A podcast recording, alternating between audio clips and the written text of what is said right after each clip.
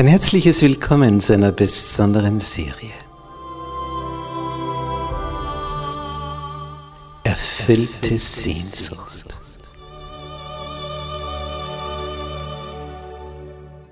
Die Welt der Bibel.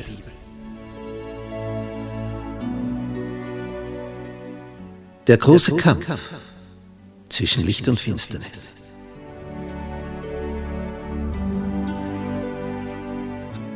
Vom Schatten zum Licht. Wir begeben uns auf eine spannende Zeitreise durch die letzten zwei Jahrtausende. Von der Auferstehung Jesu bis zu seiner Wiederkunft.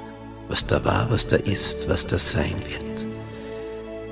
Wir betrachten die Geschichte mit neuen Augen. Wir lüften den Vorhang, was sich hinter den Kulissen abgespielt hat. Wer diese Spieler hinter den Kulissen waren, die Mächtigen. Was ihr Beweggrund war, ihre Motivation. Warum es zu diesem und jenem Ereignis kam. Wie die große Reformation vor 500 Jahren. Und was die weltweit bewegt hat und was wir dadurch für die Zukunft zu erwarten haben. Es wird unglaublich spannend. Bist du mit dabei?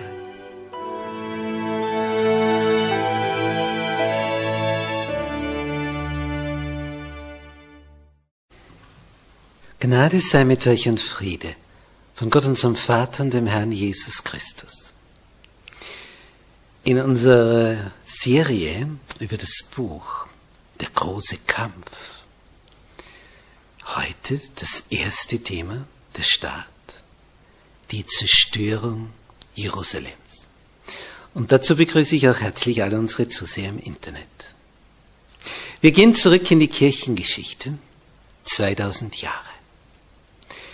Jesus, als er mit seinen Jüngern am Tempel vorbeiging, haben die Jünger gesagt, ah, schau Meister, was für Steine. Und dieser Tempel, 46 Jahre hat man an den Vergrößerungs-, Erweiterungsarbeiten zugebracht. Auf diesem Berg oben, dem Berg Zion, einst der Berg Moria, wo Abraham Isaak bereit war zu opfern. Der Berg, auf dem einst die Leiter ruhte, der Fuß der Leiter, als Jakob des nächtlichen Schlafes gesehen hat, wie da die Engel auf und niedersteigen. Er sah die Verbindung zwischen Himmel und Erde. Dieser Berg Zion diese Zierde. Ein Bauwerk von einer Größe, einer Pracht, diese vergoldeten Zinnen. Und wenn man auf dem Ölberg saß und das Sonnenlicht sich spiegelte in diesen goldverzierten Bereichen, ah, das war, das war einfach etwas, wo, wo man einfach hinschauen musste, ein Hingucker. Und die Jünger machen Jesus darauf aufmerksam. Und er sagt zu ihnen, seht ihr das alles? Wahrlich, ich sage euch, es wird hier nicht ein Stein auf dem anderen bleiben, der nicht zerbrochen werde. Matthäus Kapitel 24, Vers 2. Die Jünger sind geschockt. Denn Jerusalem ist die Hauptstadt, der Tempel das Wahrzeichen das Zentrum, der Kern des ganzen Landes. Und wenn jetzt das gesagt wird, es wird hier nicht ein Stein auf dem anderen bleiben, da wissen die Jünger, das ist der Untergang unseres Volkes. Und als sie dann vom Tempel sich wegbewegend ins Padal Kitron hinauf auf den Ölberg gehen, und wie sie da oben sitzen und den Tempel betrachten, haben die Jünger eine Frage. Sage uns, wann, wann, wann wird das geschehen? Jetzt wollen sie es wissen. Sie fühlen sich bedroht. Sie sind unsicher geworden. Wann wird das geschehen? Und sie fragen noch in Matthäus 24, Vers 3, und was wird das Zeichen sein für dein Kommen und für das Ende der Welt? Wann passiert es? Was ist das Zeichen für das Weltende? Und dann beginnt Jesus in diesem Kapitel von Matthäus 24 seine große, große, große Endzeitrede. Und in dieser Endzeitrede sagt er, was alles so kommen wird. Kriege, Hungersnöte, Seuchen, Naturkatastrophen ohne Ende, Überschwemmungen, Dürre, Orkane, Erdbeben, Feuersbrünste. Ja, es wird einem ganz schlecht dabei. Falsche Propheten, Irrlehren. Und dann sagt er in Vers 15 von Matthäus Kapitel 24, wenn ihr nun sehen werdet, das Gräuelbild der Verwüstung stehen an der heiligen Stätte, wovon gesagt ist durch den Propheten Daniel. Wer das liest, der merke auf. Alsdann fliehe auf die Berge, wer in Judäa ist. Das war seine Aussage. Wenn ihr das Gräuelbild der Verwüstung stehen seht an heiliger Stätte.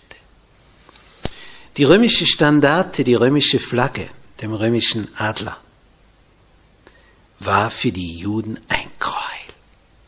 Ein Gräuelbild, das Verwüstung anrichtet. Das waren die Besatzer. Und wenn Jesus dieses, diesen Begriff gebraucht, Gräuelbild der Verwüstung, meint er die Römer. Wenn Rom Flagge zeigt, dann ist Zeit, dass ihr flieht aus der Stadt. Wer auf dem Dach ist, der steige nicht hinunter, etwas aus seinem Haus zu holen. Das zeigt also Tempo, Tempo, Tempo.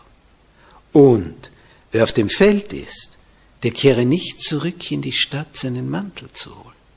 Schau nur, dass du fortkommst. Es wird brandgefährlich. Wie aber den Schwangeren und den Stillenden zu jener Zeit. Bittet aber, dass eure Flucht nicht geschehe im Winter oder am Sabbat. Winter und Sabbat. Bitte darum, dass das nicht zu diesen Zeitpunkten ist. Ein hochinteressanter Vers. Jesus sagt hier, bittet, dass eure Flucht nicht geschehe am Sabbat. Er weist auf ein Ereignis, auf die Zerstörung Jerusalems. Auf ein Ereignis hin, das 40 Jahre in der Zukunft liegt. Und sagt, bittet, dass eure Flucht nicht geschehe am Sabbat. Und so viele Kirchengemeinschaften, Religionen der christlichen Welt vertreten die Lehre mit Jesus, wurde der Sabbat in den Sonntag verändert. Nichts ist verkehrter als das. Es kam erst 300 Jahre nach Jesus. Das hätte Jesus hier gesagt, bitte, dass eure Flucht nicht geschehe am Sonntag. Er sagt, bittet, dass es nicht am Sabbat sei. Bitten sollen wir den Himmel drum. Dann spricht er von einer großen Bedrängnis. Und dann verquickt er die Ereignisse bei der Zerstörung Jerusalems mit den Ereignissen, die am Ende der Zerstörung dieser Welt sind. Das heißt, die Zerstörung Jerusalems, was da beschrieben ist, ist ein Prototyp, Typos, ein Gleichnis für das, was mit Weltuntergang sein wird, was dort geschehen wird. Und damit ist dieses Ereignis hochbrisant. Nun,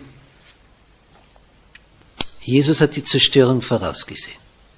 Palmsonntag. Einzug in Jerusalem. Jesus reitet auf einem Esel. das Zeichen, dass ein jüdischer König seinen Amtsantritt bekundet. Und das war vorausgesagt durch den Propheten Sacharja. Siehe, dein König kommt zu dir und reitet auf eine Eselin, dem Füllen. Das Ereignis, dieser Einzug in Jerusalem, war für die Jünger, für die Nachfolger von einer Freude ohne Gleich. Und das Ganze begann vom Ölberg aus. Und als der Blick auf den Tempel frei wird, sie diesen Abhang gerade im Begriff sind, hinunterzugehen, und man also genau vor sich den Tempel sieht, dem Tal dazwischen, hält Jesus inne. Alle bleiben stehen, schauen auch. Prachtvoller Anblick. Klar, Jesus bleibt stehen, der Tempel, er will das anschauen. Und wie er da so schaut, beginnt Jesus mit einer Heftigkeit zu weinen, dass alle verblüfft sind. Zuerst denken sie, er ist übermannt, weil wir ihm so zujubeln mit Halleluja und Hosianna und Palmzweige abgeschnitten werden und Gewänder auf dem Weg gebreitet werden. Es ist etwas anderes. Jesus hat gerade in die Zukunft geblickt. Und bei diesem Zukunftsblick in die Ferne hat fern gesehen. Echtes Fernsehen. Zukunft sehen. Bei diesem Blick in die Zukunft hat er gesehen, wie die Römer kommen, die Stadt umzingeln, belagern und ihr den Garaus machen. Die Einwohner niedermetzeln, den Tempel zerstören, bis auf die Grundmauer. Als Jesus das sieht, beginnt er heftig zu weinen. Und er sagt, Jerusalem, Jerusalem, die du tötest die Propheten und steinigst, die zu dir gesandt sind. In einer Woche ist er tot. Nicht einmal. Erster Tag der Woche beim Sonntag, Karfreitag.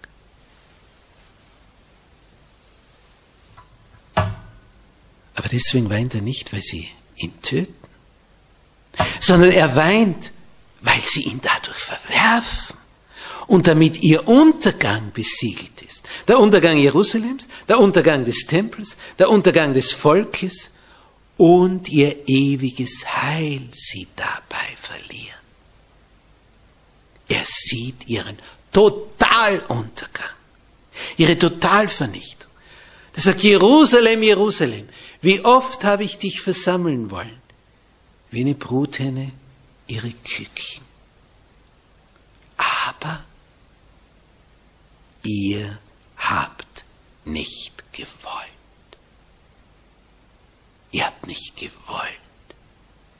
Ihr habt nicht gewollt. Und Jesus tut nichts gegen unseren Willen. Wenn du nicht willst, dann lässt er dir deinen Willen. Aber natürlich auch mit allen Konsequenzen. Und er weint dabei, so wie du weinst, wenn du Vater oder Mutter bist, Kinder hast, die heranwachsen und du siehst, wo die sich hinentwickeln. Du weinst. Sie bereiten sich selber viele Schmerzen, wenn sie diesen Weg so verfolgen, diesen negativen. Aber du weinst. Du siehst schon am Anfang des negativen Weges, was am Ende rauskommt. Und darum weinst du. Und Jesus kann nicht anders, weil er uns liebt. Wir sind seine Geschöpfe, seine Kinder. Er möchte, dass wir in Ewigkeit bei ihm leben. Aber manche sind so unterwegs. Oder besser gesagt, so. Ja, wo wirst du dann landen? Wenn die Augen verblendet sind.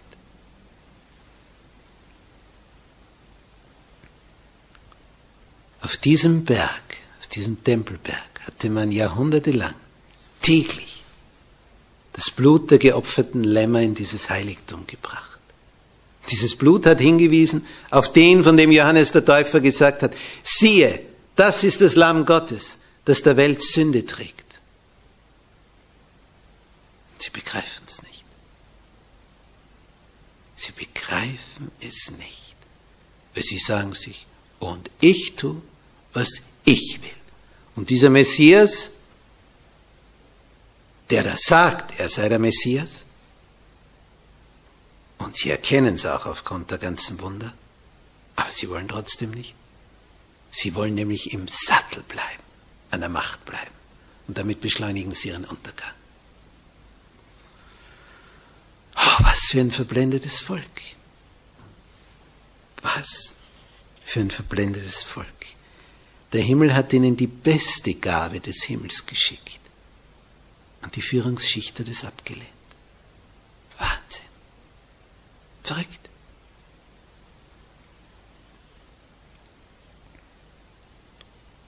Wie heißt es in diesem Bibeltext? Israel ist der Weinberg. Was sollte man noch mehr tun an meinem Weinberg, das ich nicht getan habe an ihm? Jesaja 5. In den Versen 1 bis 4 ist das beschrieben. Alles hat Gott unternommen an seinem Weinberg.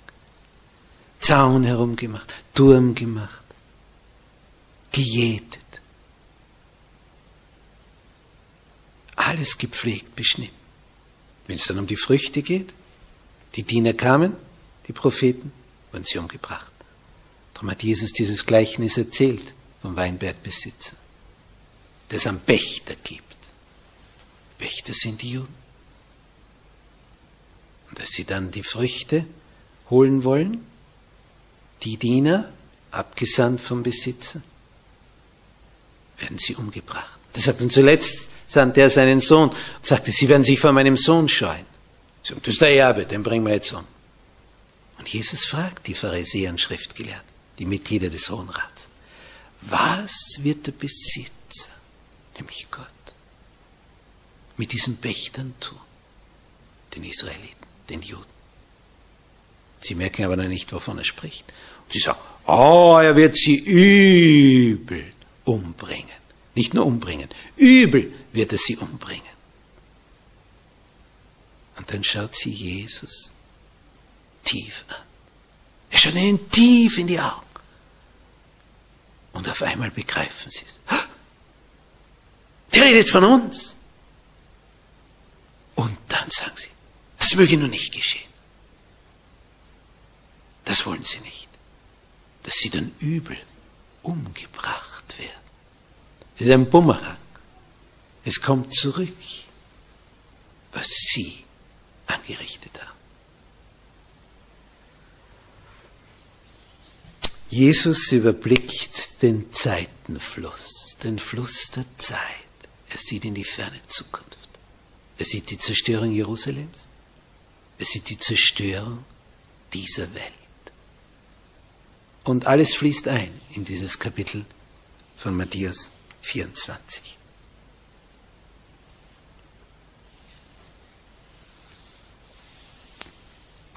Der erste Tempel war tausend Jahre zuvor unter Salomo erbaut worden. David hat alles an Baumaterial angesammelt. Hätte so gern selber gebaut. Salomo hat es dann ausgeführt. Und dann war er zerstört worden. 586 vor. Und dann war er wieder aufgebaut worden. Zwischen 520 und 516 vor. Was so ein Wunder. Sein Perserkönig diesen Erlass rausgegeben hat. Drei Erlässe gab es. Von drei Perserkönigen. Kiros, Darius und Artaxerxes Longimanus. 457 vor Christus. Wo dann die Stadtmauer wieder aufgebaut werden konnte. Durch Nehemiah. Wunder. Über Wunder. Nun, diese Ankündigung damals, 520 vor Christus, durch die Propheten Zacharia und Haggai, wo gesagt wurde, und dieser zweite Tempel wird herrlicher werden als der erste. Und er wurde vom, vom Glanz der Materialien her aber nicht herrlicher. Warum wurde er herrlicher? weil der zweite Tempel geehrt wurde durch den Besuch dessen, der der Höchste des Universums ist, der Sohn Gottes. Und dadurch wurde der zweite Tempel herrlicher als der erste. Als man begonnen hat, den zweiten zu bauen, die kleinen Anfänge, im Brandopfalter, da weinten die, die den alten Tempel gesehen haben, über diese kümmerlichen neuen Anfänge. Es wurde auch ein wunderschöner Tempel. Aber herrlicher wurde er, weil Jesus in ihm einkehrte. Das brachte ihn dazu, herrlicher zu sein, als der Tempel, den Salomo errichtet hat. Diese Zukunftsweissagungen flieht vor diesem Gräuel der Verwüstung. Das war jetzt etwas Besonderes. Wenn wir das auf der Landkarte so ein wenig betrachten,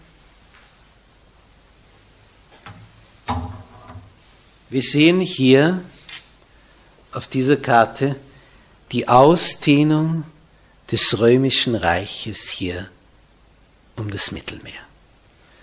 Und hier das kleine Judäa mit Jerusalem. Und wenn man jetzt das kleine Volk der Juden angesichts dieses riesigen Römerreiches betrachtet, dann muss man sich natürlich fragen, mit diesen Römern ist es besser, sich gut zu stellen. Die sind groß und mächtig. Die verfügen über endlose Reserven. Da ist es besser, man gibt klein bei. Denn was soll jetzt so ein kleines Völkchen gegen diese Übermacht? Die haben schon ganz andere Völker unterworfen. Und dann so ein kleines Judäa. Das war also ein, ein Nichts, ein drei Käse hoch im Vergleich zum römischen Weltreich. Und diese Ankündigung, dass die Römer kommen werden, der Gräuel der Verwüstung. Jesus sagt, wenn ihr das seht, die römische Flagge, wenn die anmarschiert, diese römische Armee, dann nichts wie weg. Jetzt war es aber so, als dieser General Cestus sich Jerusalem näherte und die Stadt umzingelte, ja, wieso ist er jetzt raus? Jesus hat gesagt, wenn ihr das seht, nichts wie raus, aber wie sollst du raus, wenn die die Stadt von allen Seiten belagern? Sie kommen von allen Seiten. Wie sollst du jetzt fliehen? Und dann passierte etwas Seltsames. Dieser General Cestius macht etwas völlig Unerwartetes. Er hebt diese Belagerung Jerusalems, es war beim Laubhüttenfest, die Stadt war gerammelt voll mit Pilgern, hebt dieser römische General die Belagerung wieder auf. Unerklärlich. Und der zieht sich wieder zurück. Die Juden, wie die sehen, die Römer gehen, stürmen sie mit ihrer Armee hinterher und bekämpfen diese Nachhut. Die Römer können sich kaum zurückziehen. Aber jetzt sind die Juden beschäftigt, die Römer beschäftigt und jetzt ist die Gelegenheit.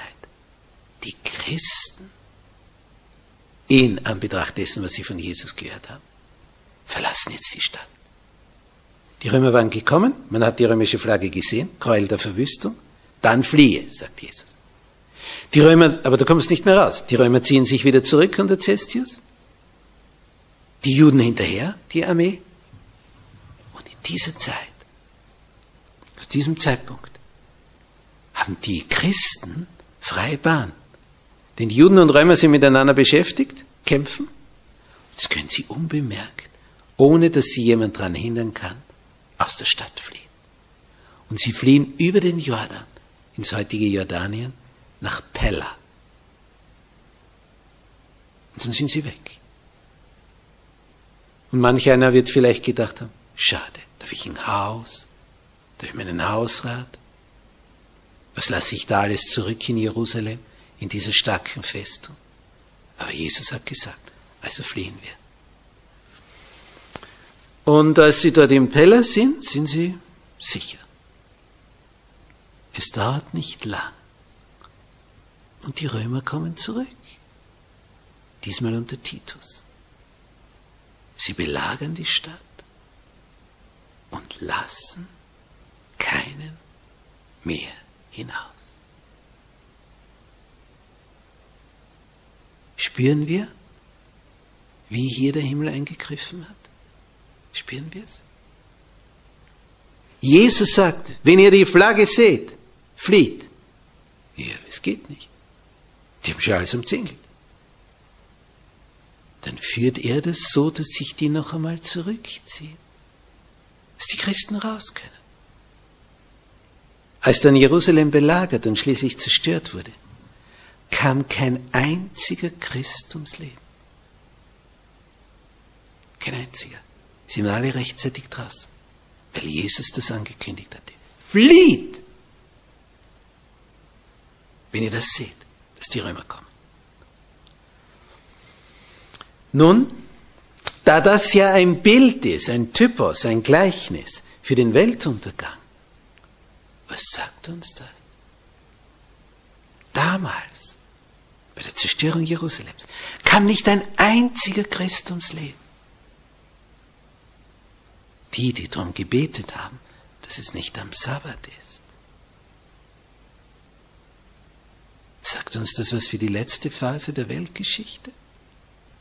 Da wird auch kein einziger echter Nachfolger Jesu umkommen, wenn Jesus kommt und diese Welt untergeht. Denn er wird, und das sagt er hier in Matthäus 24, seine Engel aussenden. Es geht ja drunter und drüber zu der Zeit. Ab Vers 29 in Matthäus 24. Sogleich aber nach der Bedrängnis jener Zeit wird die Sonne sich verfinstern. Der Mond wird seinen Schein verlieren. Die Sterne werden vom Himmel fallen. Die Kräfte der Himmel werden ins Wanken kommen. Ich wundere mich schon lang, warum unser Planet so unbeirrt seine Bahn zieht, wie auf Schienen, dreht sich um die eigene Achse, fliegt durch dieses Weltall und braucht auf die Millionstelsekunde genau gleich lang jedes Jahr, um die Sonne zu umkreisen. Das mache mal nach. Ha, genau, gleich lang. Komplett auf Spur. Wo, wo, wo, wo ist die Spur? Dreht sich um die eigene Achse und dreht sich gleichzeitig, bewegt sich um die Sonne. Die Revolution, Umkreisung. Aber diese Kräfte der Himmel, die werden ins Wanken kommen. Unter Garantie. Die kommen ins Wanken. Vers 30. Und dann wird erscheinen das Zeichen des Menschensohns am Himmel. Die Jünger haben mich gefragt, was wird das Zeichen sein für das Ende der Welt? Jetzt gibt es Zeichen. Das Zeichen des Menschensohns am Himmel. Was ist das für ein Zeichen? Dann werden wehklagen alle Geschlechter auf Erden und werden sehen den Menschensohn kommen auf den Wolken des Himmels. Mit großer Kraft und Herrlichkeit. Und jetzt, warum kommt keiner seiner echten Nachfolger um? Wenn er kommt. Da kommen alle um in diesen Naturkatastrophen, die als Begleiterscheinungen seiner Wiederkunft hier auftreten. Die Lufthülle wird entweichen. Ja, dann ist vorbei. Nur das reicht schon. Ja, und wie, wie können wir dann hier überleben? Ja, hier nicht. Wir müssen abgeholt werden. Entfernt von hier, abtransportiert in sicherere Gefilde. So wie die ersten Christen damals nach Pella geflohen sind im heutigen Jordanien, werden wir dann von den Engeln abgeholt. Es heißt hier, Vers 31. Und er wird seine Engel senden mit hellen Posaunen. Und sie werden seine Auserwählten sammeln von den vier Winden, von den vier Himmelsrichtungen her, also von jeder Seite, von einem Ende bis zum anderen. Wird keiner übersehen. Die Engel sammeln die getreuen Nachfolger Jesu ein. Bist du dabei da? Was ist das Ticket für die Wolke? Wie kommst du auf die Liste der Engel? Auf diese Liste, die der Himmel den Engeln gibt. Wie kommst du da hinauf? Wenn du hier und jetzt und heute zu dem, der das alles geschaffen hat, eine Beziehung aufpasst, eine Freundschaft, ein Liebesverhältnis. Wenn du mit Jesus ins Reine kommst, wenn du ihn um Verzeihung bittest für all das, womit du ihm wehgetan hast, wenn du ihn lieb gewinnst, so wie Petrus, den Jesus fragt nach der Auferstehung, wo ihm erscheint am See Genezareth. Petrus, hast du mich lieb? Dreimal, fragt ihn der Herr. Dreimal, hast du mich lieb? Dreimal, weil er ihn dreimal verleugnet hat. Die Frage ist die entscheidende Frage, die dir gilt, dass Jesus dich fragt. Hast du mich lieb? Und wenn du diese Frage wie Petrus beantworten kannst, Herr, du weißt es, dass ich dich lieb habe. Er weiß nämlich auch, wenn du ihn nicht lieb hast. Er weiß es. Die Einleitung, Herr, du weißt es, die gilt für jeden Menschen. Nur der Schluss ist ein anderer. Petrus sagte, Herr, du weißt es, dass ich dich liebe. Ich hoffe, das ist bei dir auch so. Sonst fang heute noch an. Schau dir die ganze Serie an. Schau dir den dritten Teil dieser Serie an über das Leben Jesu, dass du mal ihn kennenlernst, damit du dabei bist, wenn er kommt.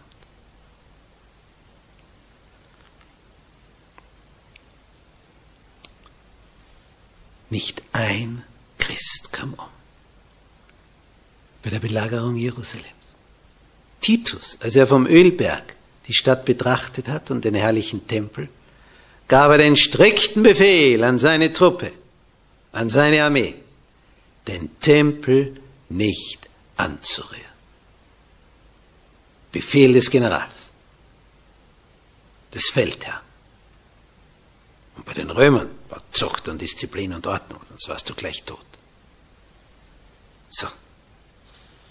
Und als die Stadt so lang belagert wird und die vor lauter Hunger nicht mehr weiter können,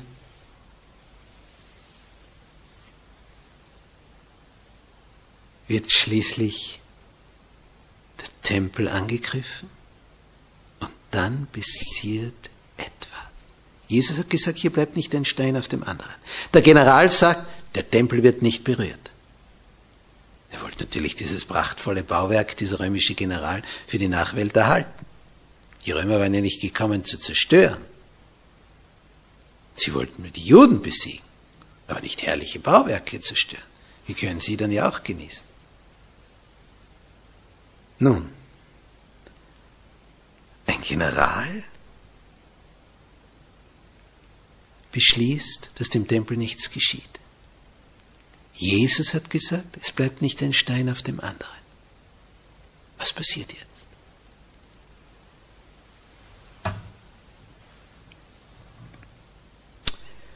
Als sich der General abends in sein Zelt zurückgezogen hatte, unternahmen die Juden einen Ausfall aus dem Tempel und griffen die Soldaten draußen an. No. Die Römer schlagen zurück, nähern sich dem Tempel und in diesem Handgemenge wird von einem römischen Soldaten eine Feuerfackel hineingeschleudert in den Tempel.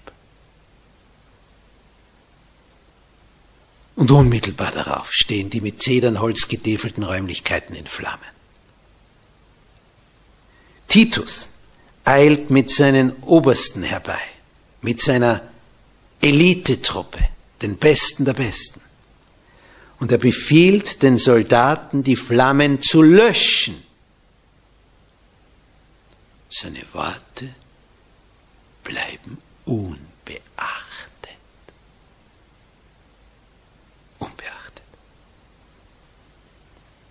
Die Legionäre in ihrer Wut schleudern weiter Feuerfackeln in die Gemächer des Tempels. Dort haben sich viele zurückgezogen, haben dort Zuflucht gesucht. Und sie metzeln die nieder, dass das Blut wie Wasser die Tempelstufen hinunterrinnt. Tausende, aber Tausende von Juden kamen um. Und Titus war es unmöglich, der Wut dieser Soldaten Einhalt zu gebieten. Er schaffte es nicht. Er, der General. Da war so eine Wut, so lang die Belagerung. Hat sich so lang hinausgezögert. Und jetzt, jetzt,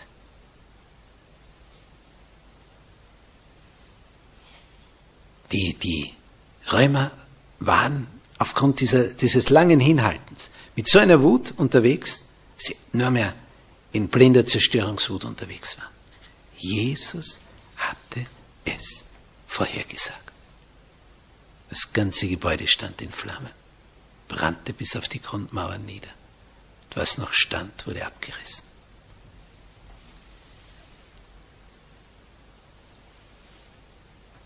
Wir ahnen ja nicht, dass auf diesem Planeten die Engel Gottes, der Geist Gottes vieles mildern. Wir wundern uns, wie viel Kriege sind.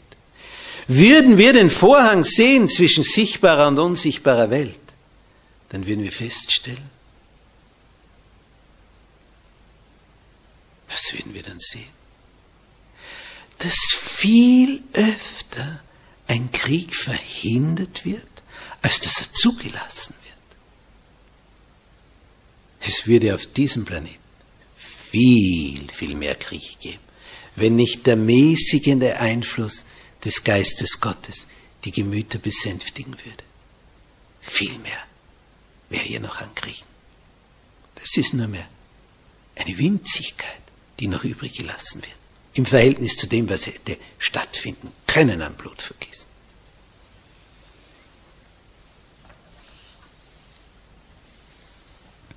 Am Schicksal Jerusalems können wir das Los einer Welt sehen, die Gottes Barmherzigkeit von sich weist und sein Gesetz mit Füßen tritt. Das ist der Punkt. Diese Welt geht unter, wenn man den, der sie geschaffen hat, nicht mehr ehrt. Man ehrt ihn nicht mehr als Schöpfer. Man überträgt dem Zufall die Ehre. So klar, im Laufe von Jahrmillionen ist das halt so zufällig geworden. Aus dem Nicht. Und der, der es gemacht hat, dem wird nicht die Ehre gegeben. Und das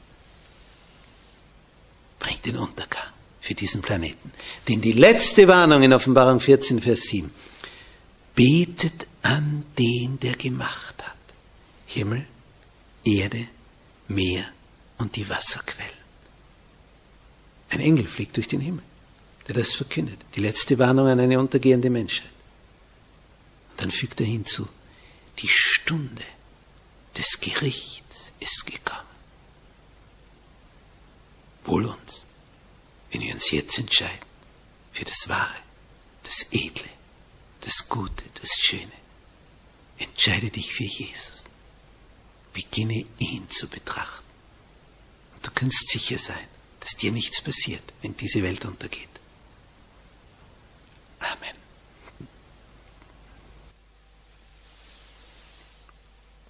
Unser Vater, der du im Himmel bist, du hast uns deinen Sohn gesandt, um diese Welt zu retten. Und du, Herr Jesus, kamst in dein Eigentum. Aber deine eigenen Leute, dein Volk, die Seinen, nahmen ihn nicht auf wie Johannes schreibt im ersten Kapitel seines Evangeliums. Du hast darum gerungen, wie eine Bruthenne, die ihre Küken sammelt. Aber sie haben nicht gewollt. Darum ging Jerusalem unter. Sie haben nicht gewollt. O bewahre uns davor, dass wir so verkehrt unseren Willen einsetzen. Dein Wille geschehe, nicht mein Wille geschehe. dein Wille geschehe. So hast du uns das gelehrt, Herr Jesus. Und das ist der Weg zum Sieg. Hab Dank dafür.